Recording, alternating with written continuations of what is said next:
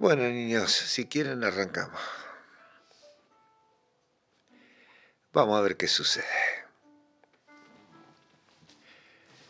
Cada uno en su posición, observe primero que nada como al pasar, es decir, no se detenga obligándose en esa detención a permanecer mucho tiempo, simplemente observe cómo está, cómo considera que es su estado anímico, emocional, lo que fuere, como lo considere a la sensación que predomine. Esto es importante. En estas pequeñeces de instantes de autoobservación o atención, es como poco a poco, extendido en el tiempo obviamente, en el espacio de ese tiempo es como nosotros. Nos vamos conociendo, comprendiendo los cambios de humores, así como los cambios de las estaciones climáticas. Y precisamente recién comentábamos antes de comenzar que mañana entra el invierno. Quiere decir que hoy el otoño está finalizando su existencia, su rol y estas cosas, aunque uno no las tenga en cuenta, afecta nuestros estados anímicos en todos los órdenes, no solamente en la parte emocional, sino en la parte química o biológica o fisiológica, y ni que hablar también en el aspecto mental.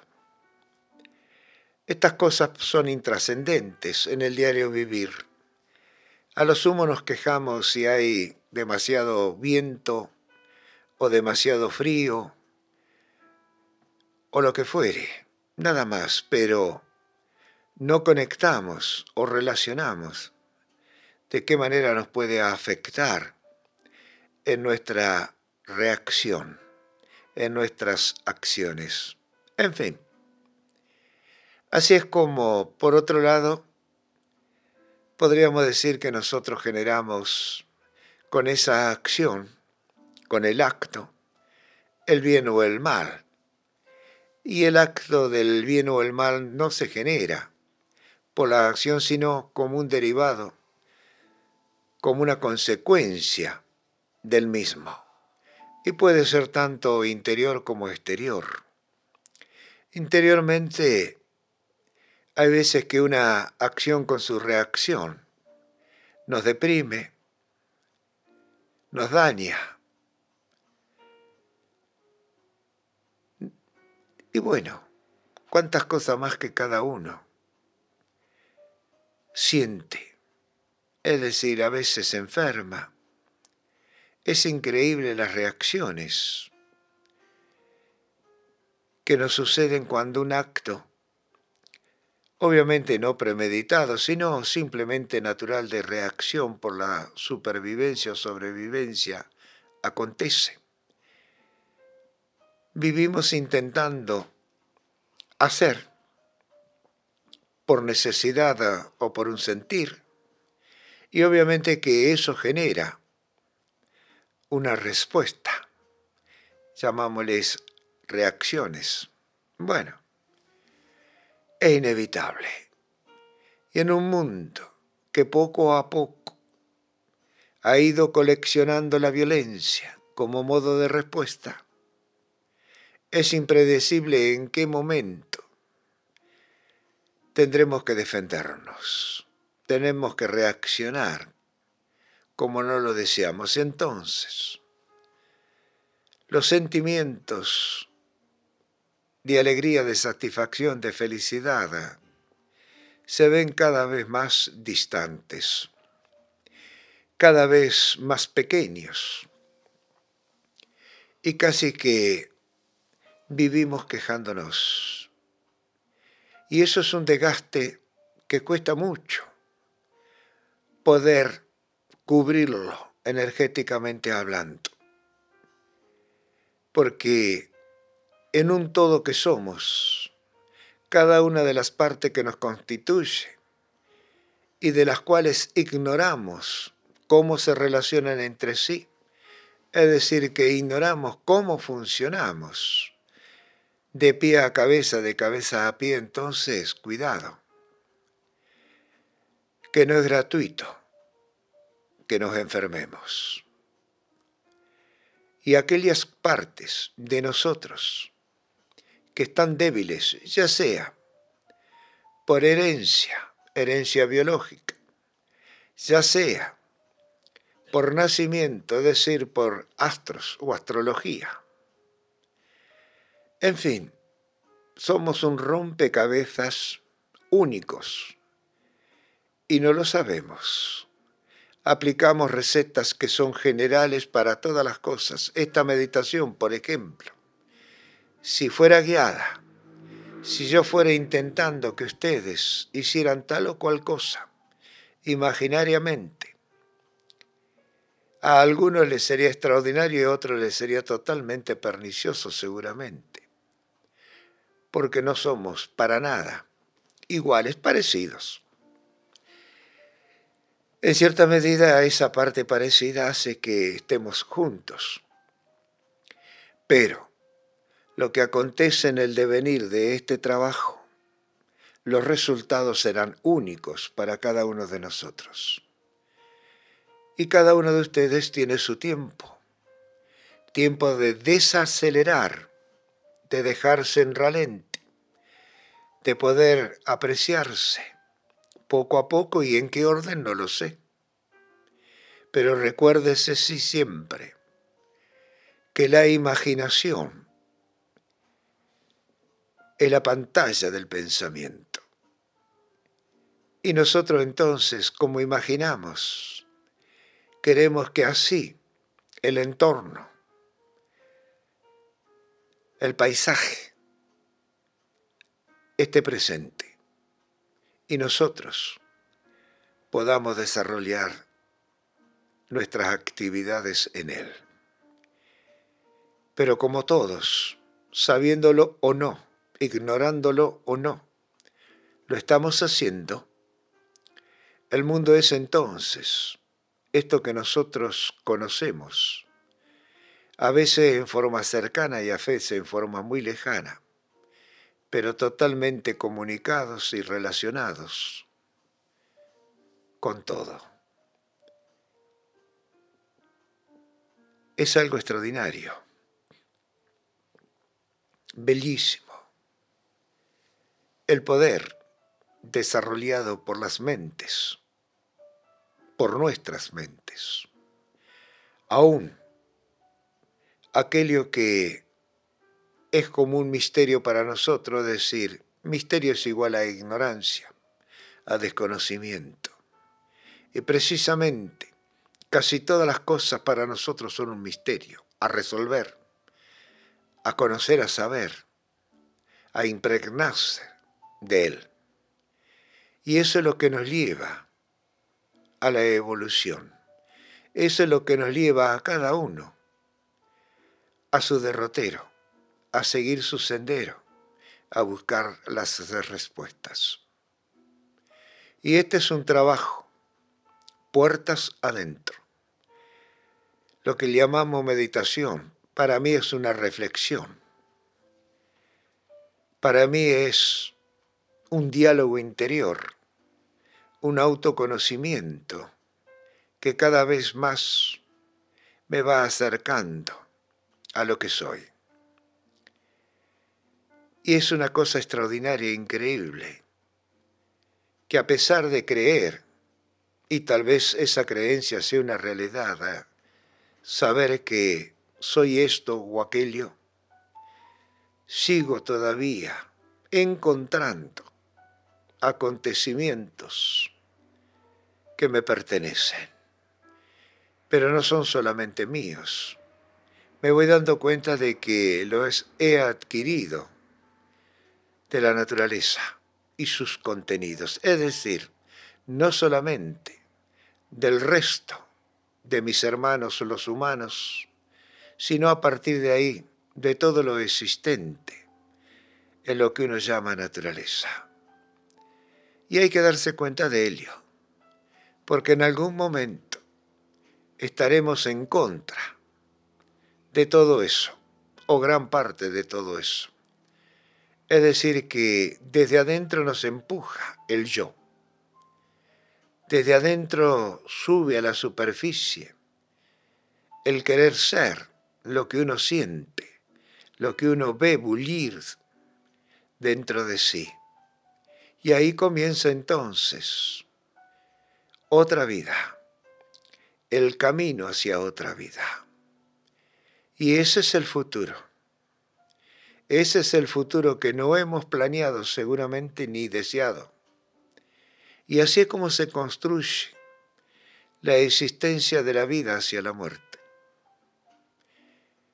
El vivir contiene a cada paso que damos la muerte, siendo la muerte simplemente la mutación, la transmutación, el cambio a una nueva vida, a una nueva existencia.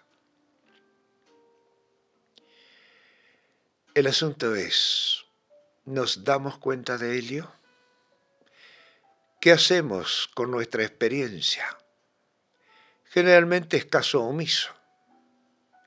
¿Cómo sabiendo lo que esa experiencia nos dicta como conocimiento? Y lo volvemos a intentar. Quiere decir entonces que en forma totalmente subconsciente sabemos que la única manera de continuar es insistiendo, es intentando. Una manera única de presentarse ante la vida, modificando lo que uno considera una rutina. Y en realidad, aquellos que sienten la rutina en sí, urge que hagan algo. Y al decir que urge que hagan algo, no estoy diciendo nada en específico. No estoy diciendo que mediten, entren en ocultismo, metafísica, yoga, lo que fuere. No, algo. Puede ser trabajar la tierra, hacer algo que quizás desde siempre estuvo golpeando un costado del corazón y no fue atendido. Y debe saber de antemano seguramente. Le costará aceptarlo, pero debe saber de antemano que es seguro. Su vida cambiará. Ahora, ¿en qué intensidad? No puedo precisarlo. Lo importante es no perderse buscando los detalles, las conveniencias, las ganancias. Actúe, haga, construya. Y recuerde que siempre que haga algunas de estas cosas, tiene que primero desandar, destruir, preparar el terreno. Así que ya con todo eso es un cambio es una modificación. Y luego quizás entonces aquello que tenía planificado quede de lado. Y está construyendo y haciendo, sin darse cuenta que no está contemplando lo planificado. Parece un poco loco y enredado esto que estoy diciendo, sin embargo es un hecho que pasamos por alto y que toda nuestra vida de verdad está así construida. Los planos son una cosa, la construcción es otra. Así que es importante que nosotros nos tomemos este tiempo simplemente para abandonarnos yo le llamo a la meditación o reflexión un abandono, un dejar hacer. Quizás voy en contra de la corriente de todos aquellos que están en estos tipos de trabajos, que inducen a esto o aquello. Y posiblemente, no lo sé con certeza o seguridad, no se llega muy lejos simplemente porque se está siguiendo una ruta que no se ha elegido. Simplemente es como quien dice, aprovechar un momento la novedad. Este es un trabajo un poco que si se quiere, pesado, agotador, porque en este dejarnos hacer, lo que encontramos es nuestro. Y aunque no lo hayamos producido por esfuerzo del trabajo, no lo hayamos como quien dice, laburado, está nosotros los hemos adquirido de una manera u otra, pero está. Y debemos saber entonces que estamos ayudando a todo nuestro proceso químico-biológico con este trabajo porque estamos haciendo transcurrir gran parte del contenido de la conciencia del intelecto. Y eso a la noche, cuando descansamos, ayuda a que no consumamos demasiado oxígeno y glucosa porque nuestro cerebro a la noche cuando el cuerpo descansa, cuando el físico, la materia, se relaja, la mente, en nuestro cerebro, que es su músculo, su cuerpo de acción y reacción, está trabajando, está conectando, está relacionando, está buscando acomodar los lugares. Y entonces hay mucho trabajo, hay mucho consumo de energía que químicamente sería oxígeno y glucosa. ¿Cuántas veces uno se levanta más cansado que cuando se acostó? Cuando el cuerpo se relaja muy bien a veces, los primeros movimientos no muestran dolores aquí y allá, incomodidades. Otra vez se pareciera que tenemos que recuperar el cuerpo, ha desaparecido. Las contracciones musculares vuelven a traerlo a la superficie. Pero ahí hay algo, una primera visión de nuestro estado general anímico o emocional. Y eso es, depende lo que haya sucedido mientras hemos dormido, en las distintas etapas del dormir. Como ven entonces, permanentemente somos un misterio andante. Por momentos, más en la oscuridad y más en la luz por otros, pero misterio al fin, es decir, desconocidos de nosotros mismos. Y este trabajo, esta práctica, que la insumimos de esta manera, es nuestra herramienta. Y tenemos que aprender a manejarla. A pesar de que es tan simple y tan sencillo, puede ser traicionera. No hay que olvidarse que el intelecto no se va a entregar tan fácilmente, no va a ceder el terreno conquistado, se va a tratar, a defender e incorporar entonces más ilusiones. ¿Y cómo lo hace si no es a través de la vista? Los ojos inmediatamente lo que captan lo entregan al cerebro, directamente no podemos ni siquiera pensar, sino después cuando hay una revisión de lo que observamos, que puede ser al instante siguiente. Por ello es tan necesario conocer cómo procedemos ante los hechos. ¿Y quién puede hacerlo por nosotros? Nadie. Simplemente debemos estar cada vez más atentos, pero que no interfiera ese estar atentos con el hacer, porque si no este hacer no será libre, no será espontáneo, y lo que logremos nunca nos dejará satisfechos.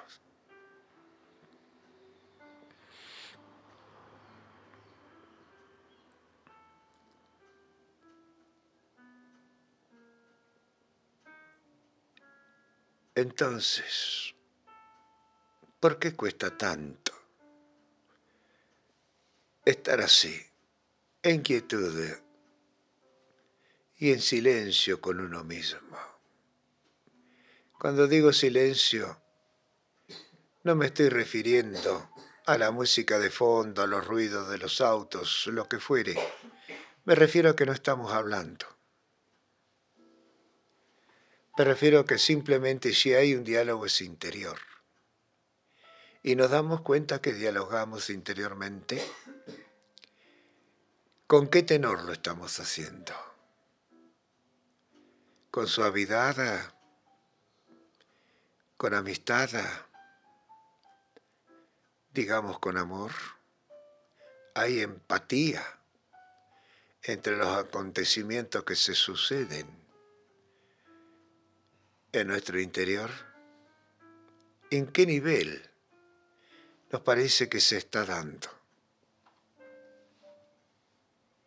Si nos liberamos, es decir, si nos soltamos, veremos que podemos llegar quizás un poco más lejos de lo que pretendíamos o creíamos que podíamos llegar.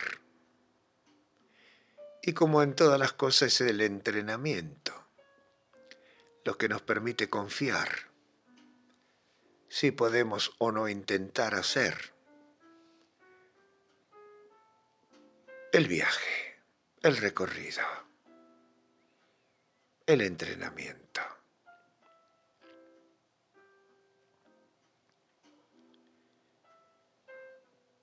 De vez en cuando se va a fluctuar dejando esa profundidad a, la cual hemos penetrado y regresar espontáneamente, instantáneamente a la superficie. Son los ritmos, los ciclos de la vida. Bueno, cuando eso ocurre, sí se puede en ese instante antes de volver a profundizarse, obsérvese en qué está o qué sensación o lo que se le ocurra. No busque absolutamente nada, presencia, capte. Yo le digo a Helio, sacar una instantánea. Después si uno lo recuerda y quiere o varias de esas instantáneas, la puede estudiar, las puede analizar bajo el microscopio de la mente. Pero cuidado, hay que ser totalmente imparcial. No juzgar, simplemente saber, conocer, por lo tanto investigar. Y ese conocimiento será nuestro. Será un conocimiento adquirido pero por nuestros propios esfuerzos, por nuestro propio trabajo. Y será único.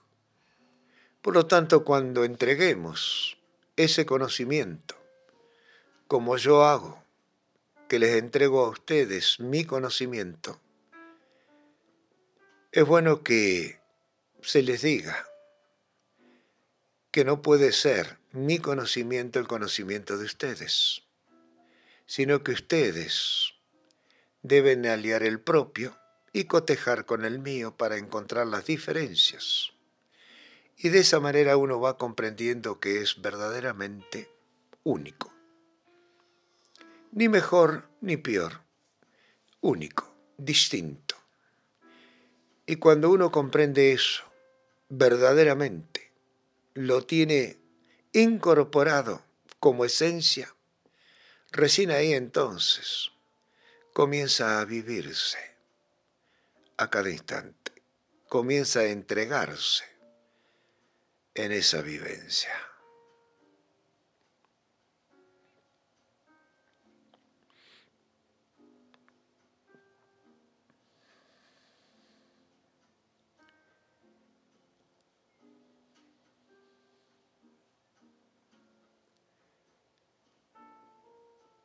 Y así se van dando los ciclos. En realidad esos ciclos son vibraciones, por lo tanto son movimientos.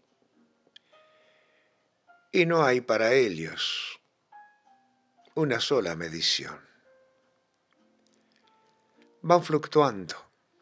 Y en ese fluctuar se conectan con otros, infinitos otros y así es como se van formando lo que uno puede decir las cosas, de todo tipo y orden, lo que conocemos como existencia. Dentro de la existencia está la vida y dentro de la vida la naturaleza y dentro de la naturaleza nosotros. Esos movimientos, esas vibraciones, esos ciclos, con sus frecuencias, etc. Genera una energía que en realidad es un cúmulo infinito de energías, un todo.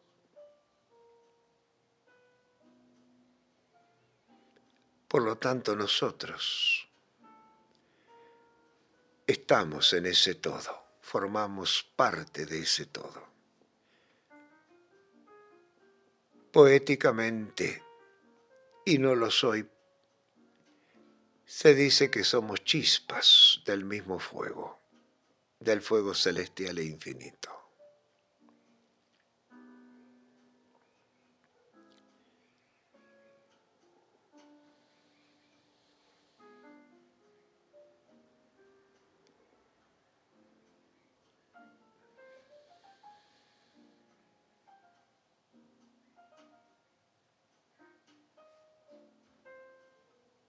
Denle las gracias.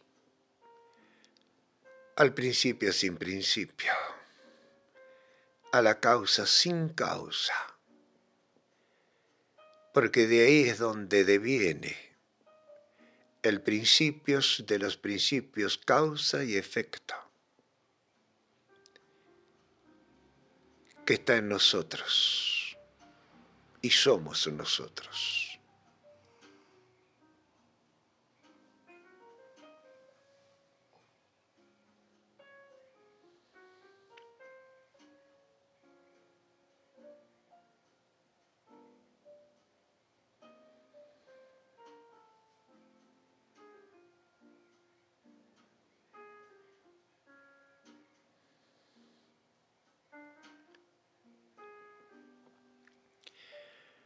Tomen su tiempo para activarse, dejen el devenir de los acontecimientos estar, fluir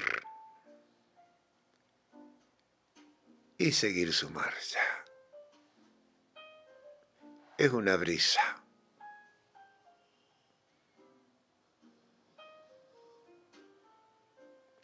Percíbala.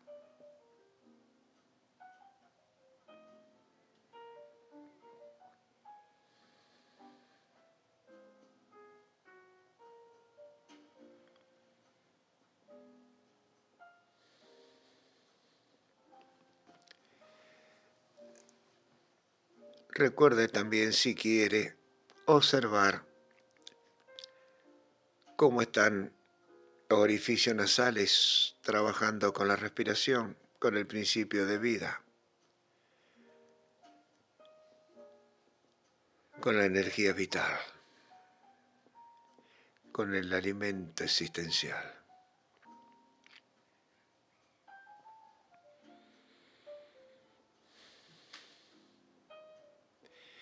Probablemente ambos orificios estén trabajando en forma equilibrada, armónica.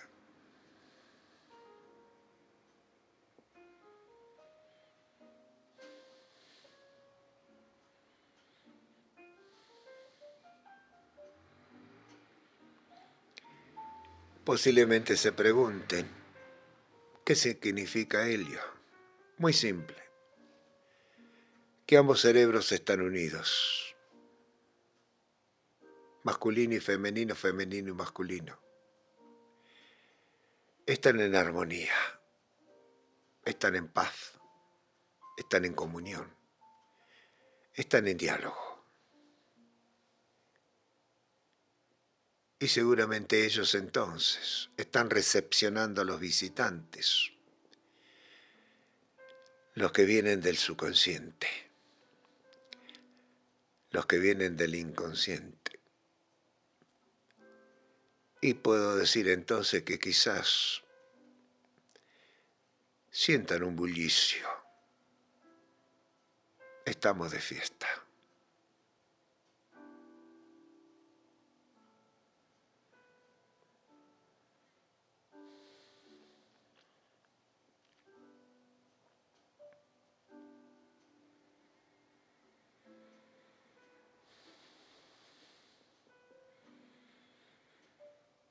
Eso es todo por hoy.